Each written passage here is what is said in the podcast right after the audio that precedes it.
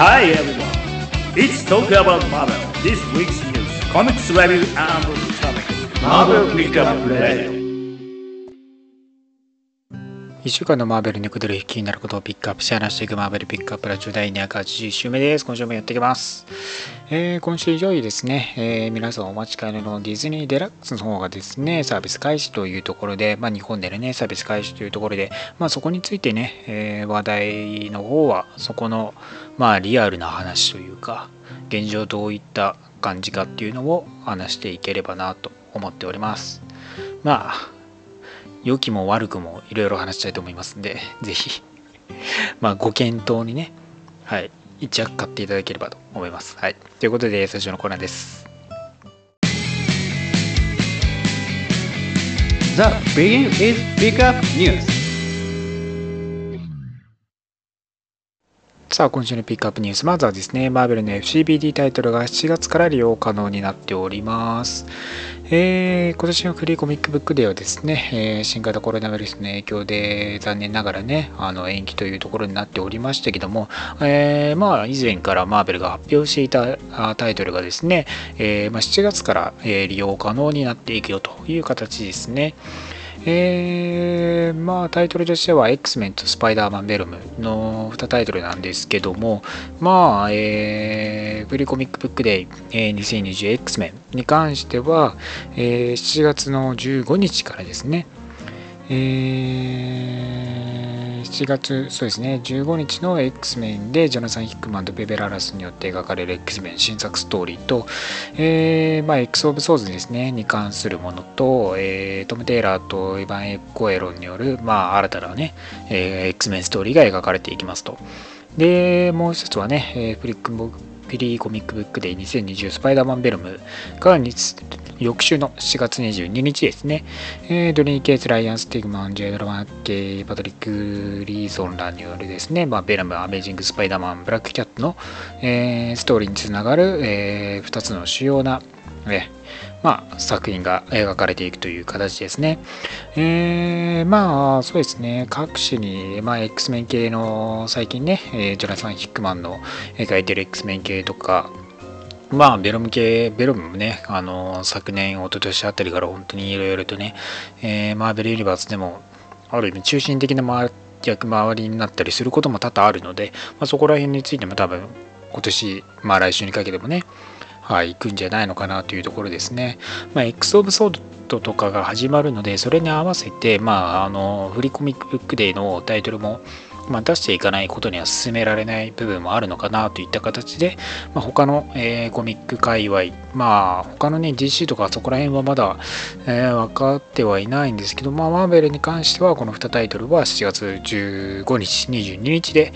利用できると。まあ、各お店で配布できるのかどうかとかちょっと正直よく分かってないので、まあ、そこら辺は、えー、おのおのままた各店舗さんとかの通知がいったりしていくのかなとは思うんですけどもね。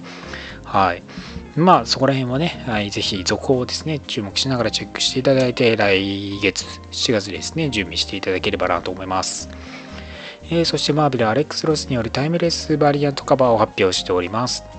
えー、タイムレスバリアントはですね、まあ、あれ皆さん大好きアレックス・ロスが描く、まあ、一番、まあ、私が大好きなアーティストさんですけどもね。はい。まあ、14人のキャラクターをですね、ロスが描いて、えー、いる、まあ、バリアントカバーを発売すると。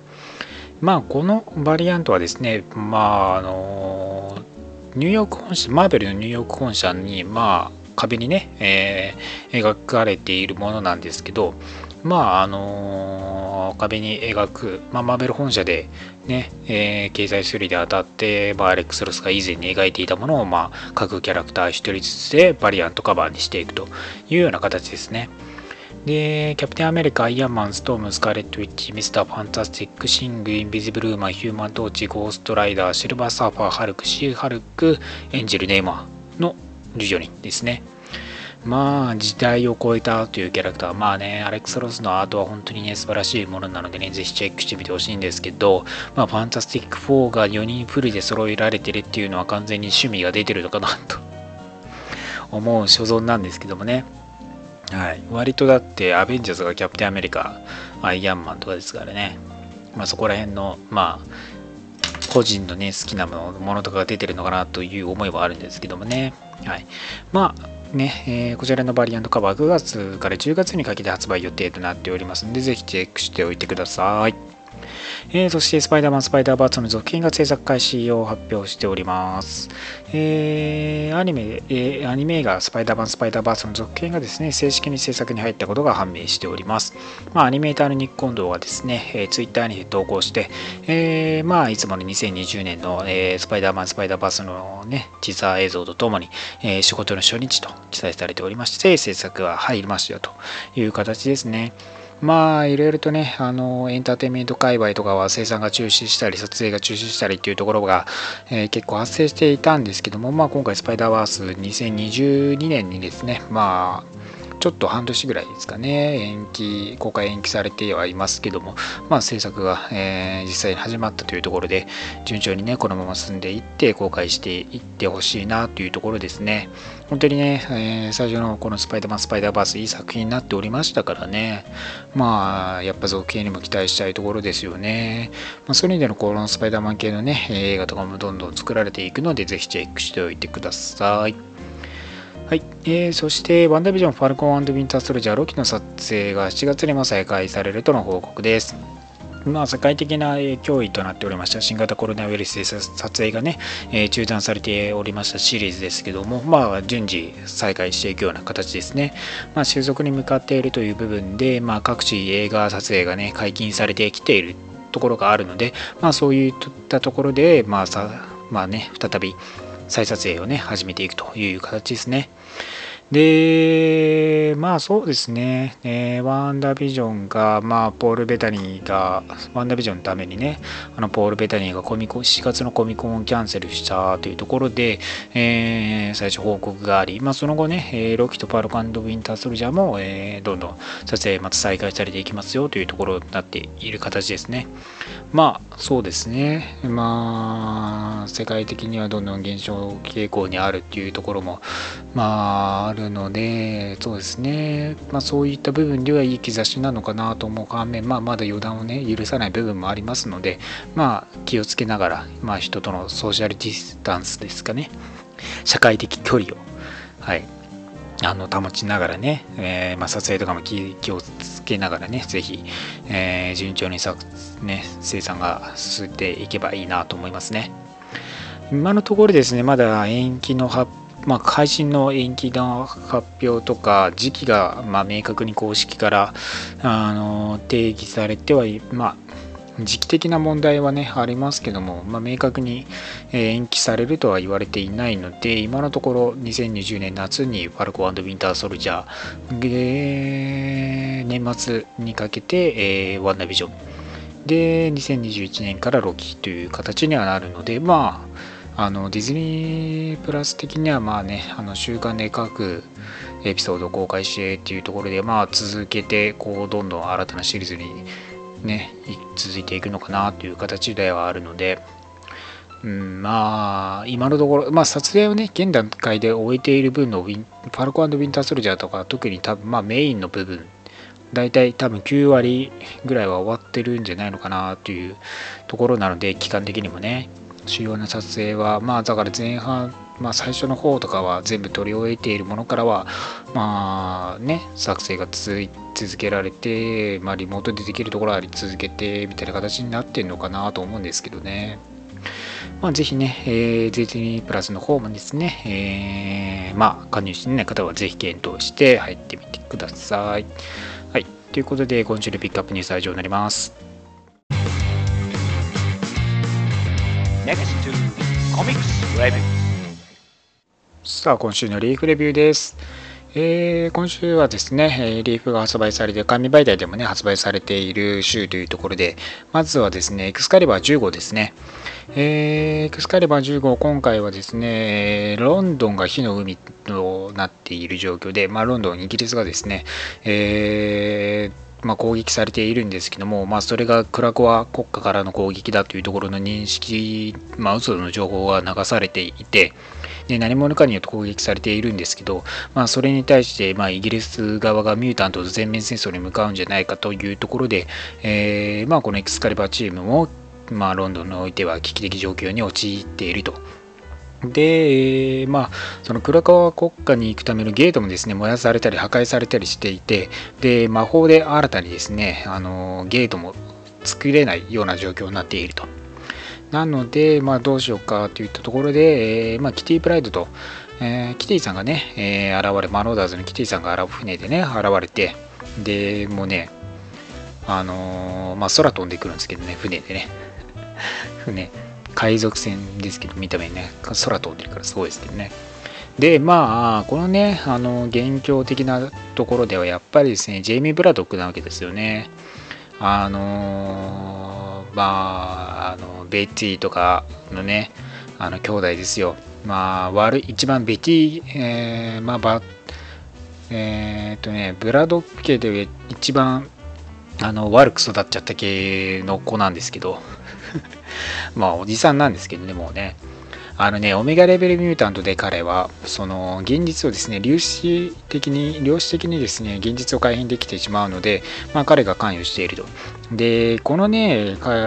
今出てきてるエクスカリバー系のキャラクターたちも、まあ、彼が生み出している、えー、世界の、まあ、その改変、まあ、改変というか、まあ、生み出している、現実改変ができるんで生み出しているんですけど、ある意味世界をね、まあそこのえー、キャラ、ポケットリアリティって呼ばれるね、えー、いうような形の、えー、まあ、住人たちですよというわけなんですね、このキャラクターたちは。で、まあそこの中でも、まあジェイミーを倒そうと彼ら彼らはね、頑張るんですけども、ついにね、あのキャプテンブリテンの、今、ベティがね、あのキャプテンブリテンなんですけども、あのミサイルでね、倒されてしまうと。で、えー、まあ、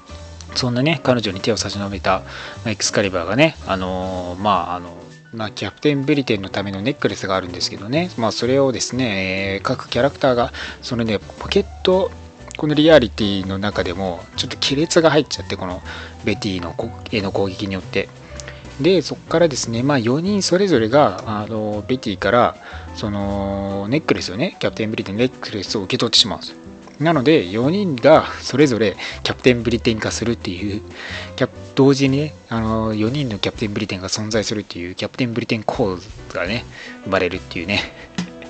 そういう展開になるんですよね。はい。でまあ、えー、そんなキャプテンブリテン構図をね、えー、殺そうとする、えー、先導している女性とねその集団が最後にね示唆されて終わっているというような形なんですけどもね。はい。まあその本当はねあのまあ本当のところがあってでまあそこからねいろいろとリアリティが発生して破壊が起きてみたいな感じでねいろいろとねありますんでまあそこら辺はねシリーズを読み読んでないとちょっと分かりづらい感じかなとは思うんですけどぜひこちらエクスカリバーねキャプテンブリテンがあのあ、そうか。一応、ジュビリーとガンビット、ドリクターと、あの、ローグが、キャプテンブリテンがしたので、まあ、そこのね、描写がね、そのね、描写が面白いんですよね。あのね、ジュビリーがね、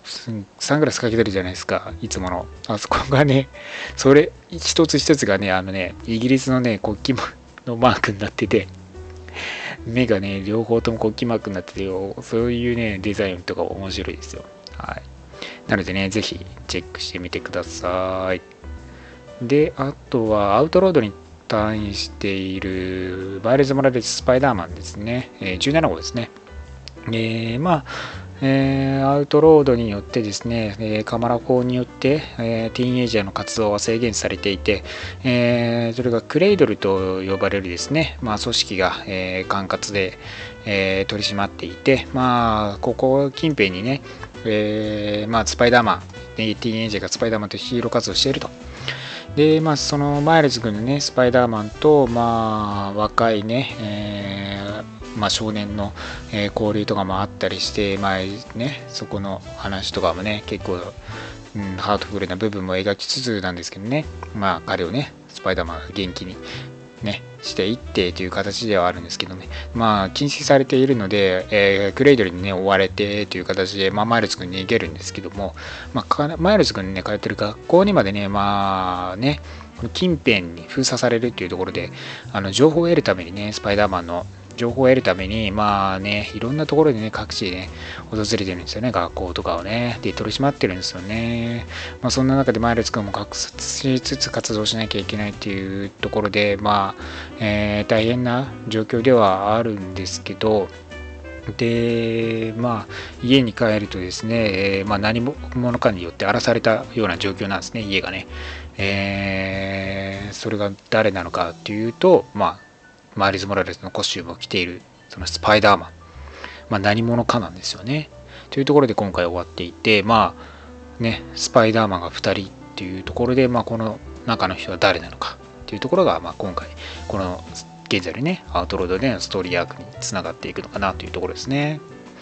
はい。まあ、なので、まあ、この中身がね、誰なのかはまだ分かってないし、多分、まあ、マイルズ君のね、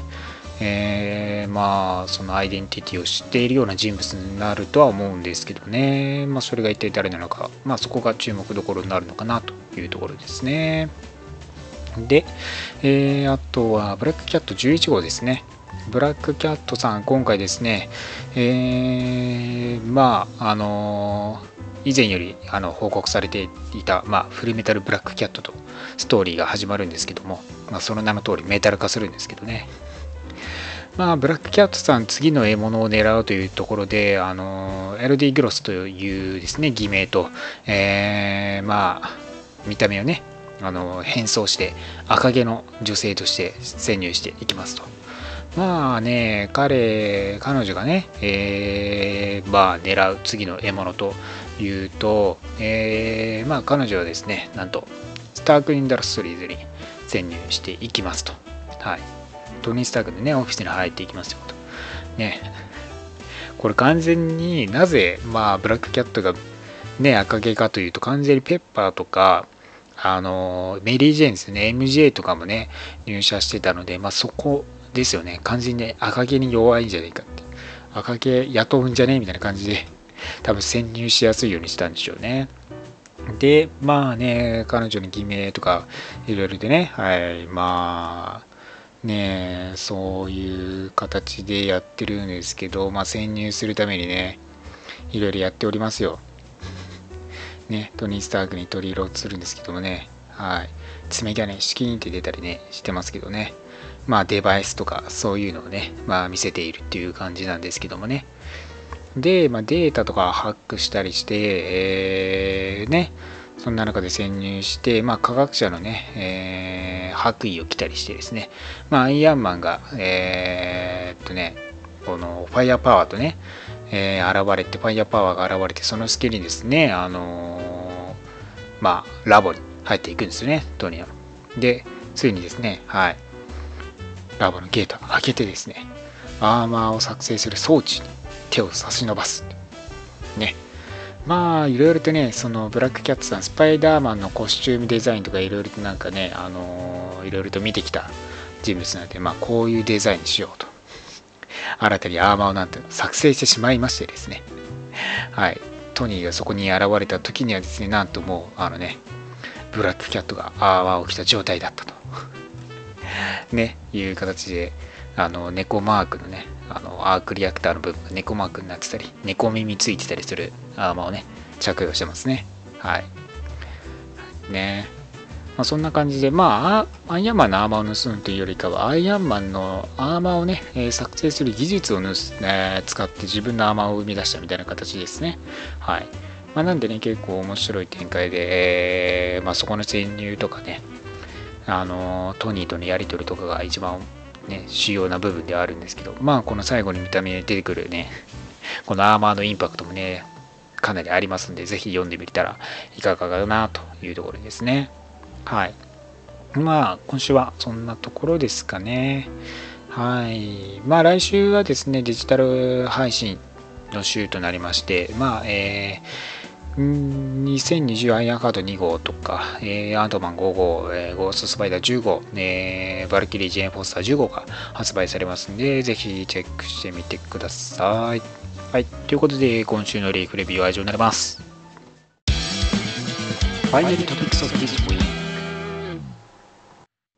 さあ、今週の話題はサービス開始ディズニープラスをレビューです。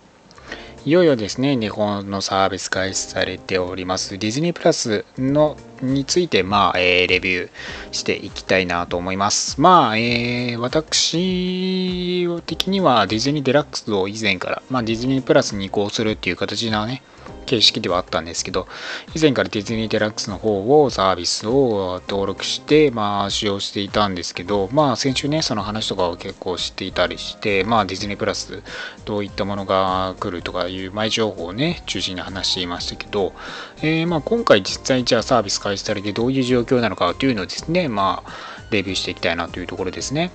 で、まあ、基本的に、まあ、ブラウザとか、えー、まあ、アプリのレイアウト的にはディズニーデラックスから大きく変更はされていないような状況ですね。なので、以前から使っていた人は、わりかし、まあ、違和感なくそのまま使っていけるかなというところですね。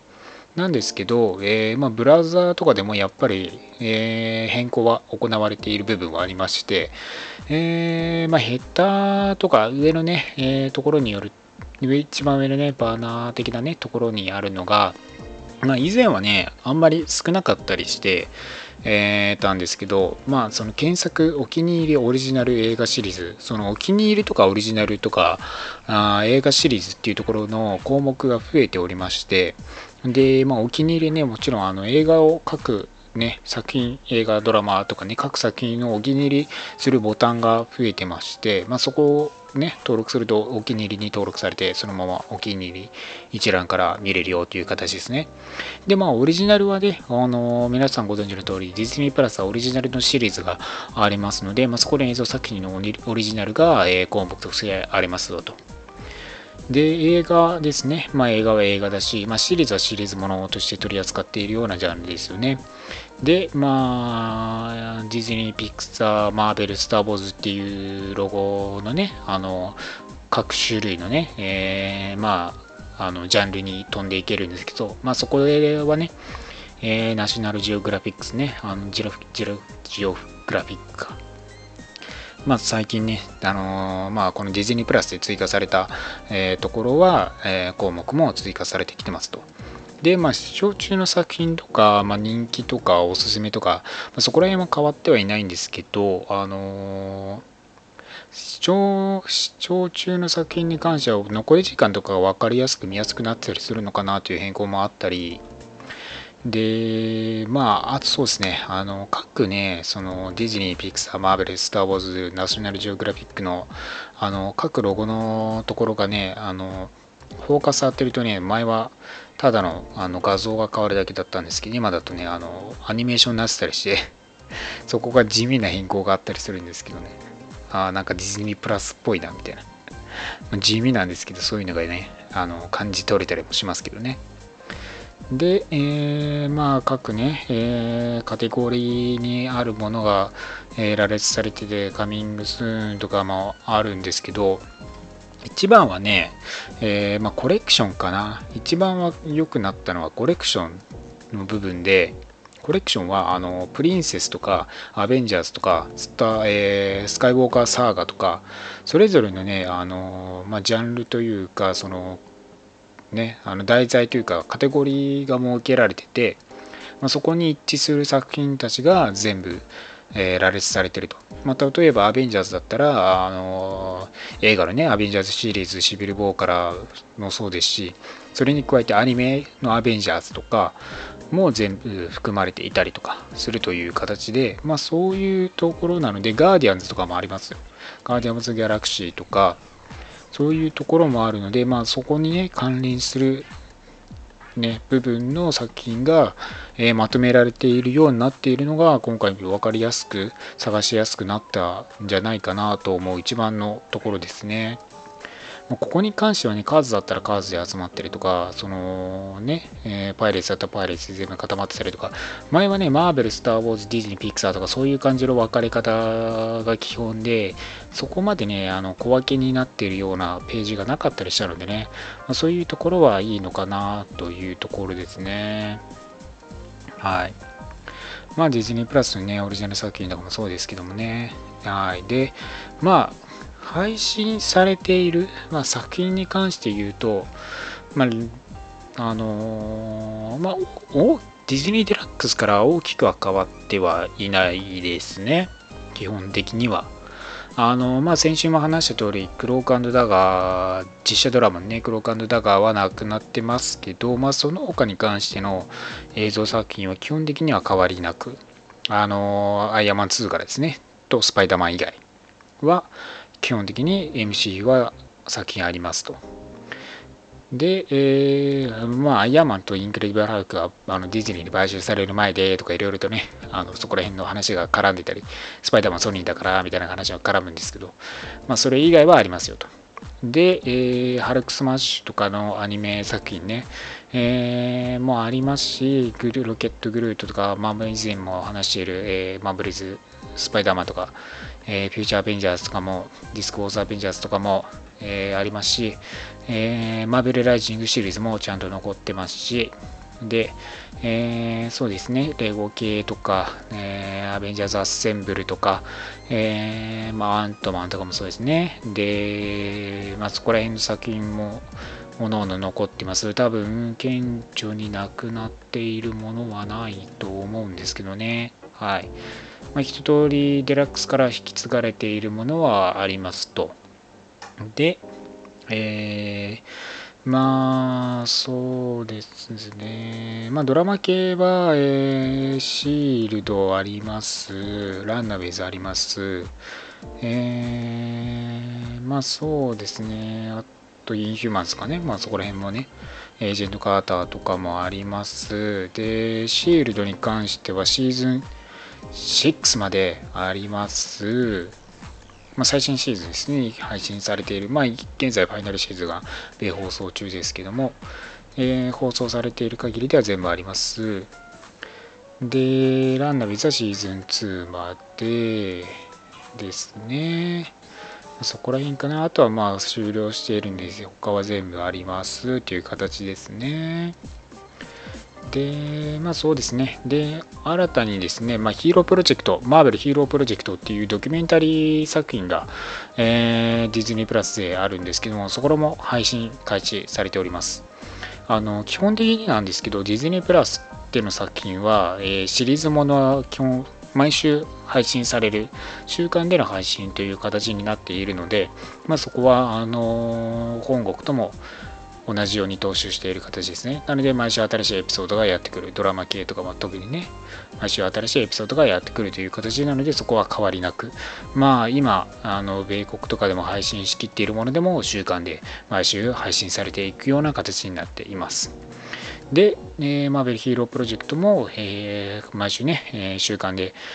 えー、配信されていっておりまして、で、あのー、まあ、その、ちょっとね、あの身体的にとかハンディを持つ、まあ、子供たちをフィーチャーして、それをコミ編み込みにね、していこうというプロジェクトがあるドキュメンタリーシリーズなんですけど、まあそこのね、あのいろんな、あの自分の知恵とか、いろんな活動とかね、えー、彼らがね、どんな彼ら、彼女たちがね、どんな活動をしているっていうところを掘り下げていったりとか、いろんなね、どういう生活をしていたりとかっていうのを掘り下げて、まあそこにね、えー、まあアーティストとかが、あのまあ、一生懸命取り組む姿とかをですね、まあ、ヒーローとしてアメコミに最後スペシャルでねコミックに描いていくと。いうような形なんですね。まあ、ここのコミックに関しては、あのマーベルの,、えー、のアプリとか、あと、そうですね、公式サイトとかでも読むことができるので、無料で。なので、はいまあ、こちらで、えー、ドキュメンタリー作品が出たらそのままね、えー、サイト行って読むこともできるので、はあの映像的には配信とかはあのコミックの配信とかされてないのでそういうところではまあ見に行くな読みに行くね手間はあるかもしれないですけどまああの実際に読んでみるとねああこうやって描かれてるんだっていうのは手に取ることができるのでおすすめかなと。かなりねあのまあ1人あの1番組、えー、20まあ、30分弱ぐらいなね、えー、形で描かれているので、まあ、彼あのね、結構詳細に、えー、どんなことしてきてとか、どんなことをね、えー、考えて活動してっていうのは結構詳細に描かれているので楽しめるシリーズになってるなと思いますね。はい。まあ、そんな形で、まあ、ディズニーデイプラスオリジナルシリーズも結構配信されていてでまあピクサー系のねトイ・ストーリーとかいろいろとねある中まあ、えー、やっぱりディズニー的にもねあのワンワン物語がアニメでもね結構あのスパゲッティをね食べるシーンとか有名なあのワンワン物語も来てますし、まあ、クローンウォーズのファイナルシーズンもですね、まあ、制作が中断され、まあ、あのキャンセルされて、えー、最後描ききれなかったっていうところがあったクローンウォーズのアニメシリーズも最後ねあのファイナルシーズンを行っているので、まあ、ここも描かれていきますと。でそういう中でもドキュメンタリー系のオリジナル、えー、作品が結構まだね現段階では占めてるんですけどまあワンワン物語とかもねほんと実写で描かれているっていうところではかなりお金かけてやっぱねオリジナルでうんしっかりとした CG で描いてたりするのでそこがかなりねやっぱ予算各作品ね予算使ってやってるなと思いますしね。まあ、他にもね映像作品とかはまあねあのスターガールとかっていう作品もねあの配信されてたりしますしまあオリジナル作品としては映画ドラマ系もですね揃ってきてまあね配信されているものはあるのかなと思いますね。うん。そうですね。で、まあ、あ、そうか、ハイスクールミュージカル、ザ・ミュージカルとかもね、ありますしね。ハイスクールミュージカルもね、結構、ね、話題になってたりしましたからね、昔ね。あとね、あの、マンダロリアンやっぱりディズニープラスでこうね、え、海外でもかなりあの、ね、最初の作品として力を入れていたわけですけど、まあそこはね、もちろんディズニーデラックスですでに配信してたんですけど、そこのね、あの、ドキュメンタリーのですね、あの、ディズニーギャラリースター・ウォーズ・マンダロリアンはですね、かなりね、面白かったですね。まだ第1話ですけど、その制作の舞台裏でね、描かれている各監督たちが集まってね、あの、話してるんですけど、ジョン・ファブロー中心にね、皆さん大好きのあのジョン・ファブローがね、中心でこう語っていくんですけどね、それぞれのね、監督たちのね、話はね、かなり面白くてユーモラスにね、湧いてね、あのそう、バトルロイヤルで有名な YTT 監督のね、話とかもね、冗談ばっかり言ってますけどね、面白い、面白かったですよ。うん。まあ、なんでね、ドキュメンタリーといってもかなりね、見てみるといい作品とか、まあ、ディズニーの舞台裏とかもですね、あの短編で描いてたりするので、まあ、そういうところもね、えー、見ると面白いなと思うんですよね。まあ、これまで見れなかったような部分も結構赤裸々に描いてたりするので、まあ、よかいいなと。で、まあ、やっぱりディズニー作品とかね、本当に一つ一つ切りあの取り上げてたら切りないんですけど、まあ、基本的にはね、ありますよ。あ、まあ、ベイマックスもありますよ。はい。で、まあ、いろんな作品ね、本当にありますし、まあ、スター・ウォーズもそのままそれね、もちろん揃ってますし、っていう感じで、まあ、ピクサー系もほぼほぼあって、で、そうですね。まあ、今回、はい、サービス開始されて、やっぱ目玉としては、アナと雪の女王のアナ雪の2が、えー、今回配信されているので、まあ、えー、登録すればそのまま見れますと。で、まあ、トイ・ストーリー4もですね、えー、結構話題だったトイ・ストーリー4も、はい、えー、配信が開始されていますと。ね。で、実写のライオンキングも見ることができるですね。まあ、同時配信。まあ、ディズニーデラックスの時はまだなかった、レンタルとかでしかなかったのが、もう配信されて見ることができるようになっているよというところですね。まあ、この、えー、3作品はディズニー的にもかなり大きいところのね、あのー、タイトルなので、えー、まあ、おすすめとしてね、紹介しますね。はい。まあ、ここら辺の3作品は、まず最近のね、本当にシリーズも見ることができますと。で、それに合わせて、フォーキーのね、短編とかもね、えー、まあ、あの、トイ・ストーリー4に関連する短編とかもね、しっかりと出てますし、まあ、やっぱそういうところですかね。あ、あと、シンプソンズもね、配信開始されてるんでね、そこもですかね、スティッチとかもありますけどね、まあいろんなね、それで今ね、なぜスティッチ出てきたかというと、シンプソンズの下に沖縄のね、ニュー、ニュータウンに来てるスティッチがね、出てきてたんでね、日本を舞台なんですね、これね。ねえ。面白いですね。ねえ。日本に来ちゃったスティッチっていうやつで描かれてるんですね。面白いですね。はいはい。そうなんですよ。リロリロいないんですよ。だからリロじゃないスティッチですね。まあね、ナショナルジオグラフィックスに、ジオグラフィック流に関してもいろいろとね、あの、オリジナルな作品として出てきてたりするので、はい、まあ、そこも、えー、注目どころかなと、まあ、自然とか動物とか、まあ、あとテクノロジーに関するロケットの、あのね、話とかも出てきてるので、まあ、そういうところもね、見てみると面白いのかなと、そういう意味ではね、かなりね、いろいろと見てみたいなと思う作品が溢れているので、そこはいいなと思うんですよね。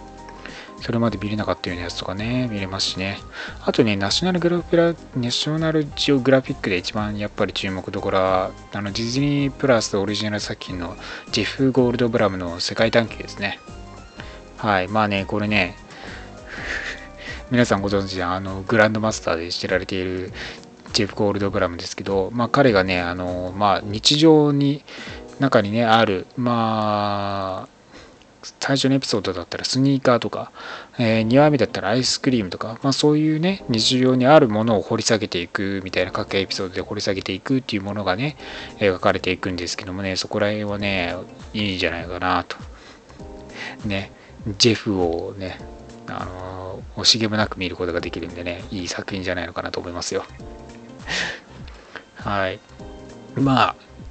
ね、えー、そんな感じで見たいものディズニーとか好きな方はもちろんなんでしょうけどまあマーベル作品に関してもね充実しているのでまあね気軽に見れるっていう意味に関してはやっぱり入っておくと楽だねっていう形ですね。まあ一部ない作品もあるんで、まあ、そこはまた別途必要にはなるかもしれないですけど、まあ主要なタイトルいろいろあったり、まあ見てない方も多分多いような作品もあると思うので、マーベルライジングなんか特にね、あのー、まあ大体ここディズニープラスぐらいでしか見れないかなっていうような形なので、まあ見てることない方も多いと思うんで、ここはぜひ見てほしいなというアニメ作品なんでね。はい。そうですね。まあそんな感じですかね、作品に関して言うと。まあいろいろとの他にもね、注目しておくべきタイトルとかあるのかもしれないですけど、まあ、現状ある中でマーブル関連って言ったらまあそんな感じかなと。で、まあ、で、そうですね。で、今後配信予定のね、あの、マーベルスタジオの、えー、作品としては、やっぱファルコンズ・ヴィンター・ソルジャーが、えー、配信は決定しているのでね、まあ、そこがいつ来るかなっていうところの待ち状態ですかね。で、あのー、やっぱりね、ちょっと話しておかなければいけない部分もあって、結構期待してたものがなかったりするんですよ。というのも、あの、本国、米国の方でのサービスではある、まあ、その映像作品の特典映像が実はついてたりするんですよ。米国だと。あのまあ、これはね、日本でのサービスの出し方と、まあ、日本でのサービスっていうかね、日本での映像作品に対するその出し方と向こうでは違くて、D、あのこっちでもあのまあオンラインとかであの映像作品で購入できるじゃないですか。買い切りですよ。レンタルとかじゃなくて。買い切りできるじゃないですか。そういう場合とかって結構海外のサービスとかだと映像特典ってついてくるんですよ。実は。で、日本ではついてこないじゃないですか。本当に本編のみみたいな。で、まあ、ディスク買えようみたいな感じじゃないですか。映像特典見たければ、映像、まあ、ディスク買わなきゃ見れない感じじゃないですか。まあ、そういうのもあって、多分、配信サービス系に関しても、ん同じ道をたどるんじゃないのかなと思うんですよね。なので、カットシーン映像特典機がなくて、エンドゲームで秘蔵のね、ディズニープラスでしか配信されていないカットされたシーンとかが実は見れないです。ね。これは皆さん期待してた部分だとは思うんですけど、これはね、見れないんですよ。ないんです。なので、えーまあ、そういう意味ではかなりがっかりした部分ではありますね。楽しみにしてたんでね。まあ、まあ、日本でしかない映像作品とかも結構あるので、まあ、サービスの内容自体はね、独自に各国で任せる形にはなっているので、そのままね、あのー日本語に変えてサービス開始っていう形ではないので、まあ、しょうがない、まあ、感じと、感じてはいたんですけどね。まあ、出すんだったら結構大々的に言うんじゃないのかなと思ってたんで、まあ、やっぱ言わなかった言わないってことはないんだろうなと思ってたんですけどね。で、まあ、今後のね、えーマーベルスタジオ作品、ディズニープラスで配信される作品に関するディズニープラスのドキュメンタリーが、あのーマーベルスタジオエクスパンディング・ザ・ユニバースかっていう映像作品も配信されてるんですけど、まあ、これもないんですよ、実は。今後もしかしたら配信されるかもしれないですけど、まあ、そこのドキュメン12分のドキュメンタリーの話も出てこないので、まあ、ここでね、いろいろと秘蔵な映像、まあ、その作制作中のね、あの資料とか映像とかも出てきてたので、まあ、それは、それも見れないというのは、うーん、まあもう、まあ、うん、やっぱそうなるよねっていう気持ちではありますね。まあ、なので、まあ、今無理に入らなくてもいいんじゃないのかな。その、あれ、あの、ファルコンウィンターソルジャーの耐震が決まって正式に発表されたら入ってでもいい気は正直します。というのも、まあ、期間がわからないですけど、1ヶ月実は無料で見ることができるんですよ、これ。なので、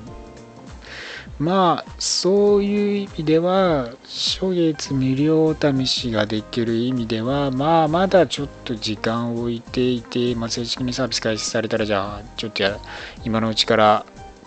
見てみようかなと見始めるのがいいのかもしれないのかなという思いですね。まあ、映像作品に関してはディズニーとかピクサーとかスター・ウォーズ、まあ他にもね、えーある作品を見たければ、まあ、そのまま入っていただいて構わない、まあ、入っていただく形で問題ないのかな、満足いただけるような形ではあると思うんですけど、正直オリジナル作品は今後充実するような形にはなるので、まあ正直まあ開始されたからディズニーデラックスから何か大きく変わったかっていうとまあそこまででもない今まで配信されてなかったディズニープラスのオリジナル作品が結構続々と、えー来ましたよねっていう形なのでまあそまあマーベル的にはマーベルヒーロープロジェクトが入ってきたぐらいしか正直変わりがないので何とも言い難いですね。はい。というのが率直な気持ちです。まあ、入るか入らないかは皆さん次第ではあるのでね。はい。まあ、そういう意味では、はい。まあ、そのね、ディズニーデラックスの時からあったアプリの関連、このディズニープラス関連アプリとして、まあ、入会しているといろいろと特典あるよという一部でディ,、えディズニーデラックスアプリと、えースター・ウォーズ・デラックスアプリとマーベル・デラックスアプリっていうのがあって、マーベル・デラックスアプリはマーベル .com が、あの、マーベルの米本社が、米国のね、本マーベルが、あの配信したりしている、あの情報、ニュース、まあ、情報とか、あと映像作品、まあ、あの翻訳されたものがいろいろと見ることができるようにはなっているっていうサービスは、そのままディズニーデラックスあのディズニーデラックスからプラスに移行してもそのまま、あの続けてサービスはあの続けられているので、まあ、そういうのは見ることができたり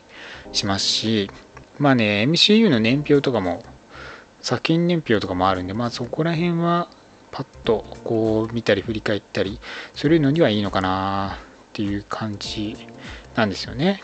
はいまあ、キャラクターのね図鑑とかも結構見れたりするので、まあ、そういうのはいいかもしれないですし、はい。まあ映像もね、向こうでの映像、まあその動画、あの、マーベル .com とかが配信してる動画作品に関しても、かなりそのままね、あの翻訳されてという形になってるので、まあいいのかなという感じですね。はい。まあ、うん。まあ、そんな具合ですよ。まあ、正直ね、その、まあ、まだ待っててもいいのかなという気もしなくもないですけど。まああのデラックスから正直そんなに変わりはないので、まあ、デラックスで入ろうかなと思ってた方は1ヶ月無料とかがあるうちに入っ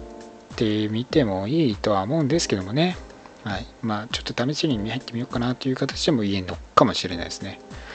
はいまあその後にまた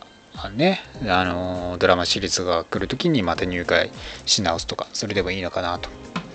まあ、えー、基本的に、えー、ディズニー、えー、D アカウントが必要で、ドコモの D アカウントが必要で、えー、キャリア決済とクレジットカードが必要になるので、まあそこに関しては、構だからクレジットカード持ってない年齢の方とかだったら結構面倒なのかなと思うんですけどま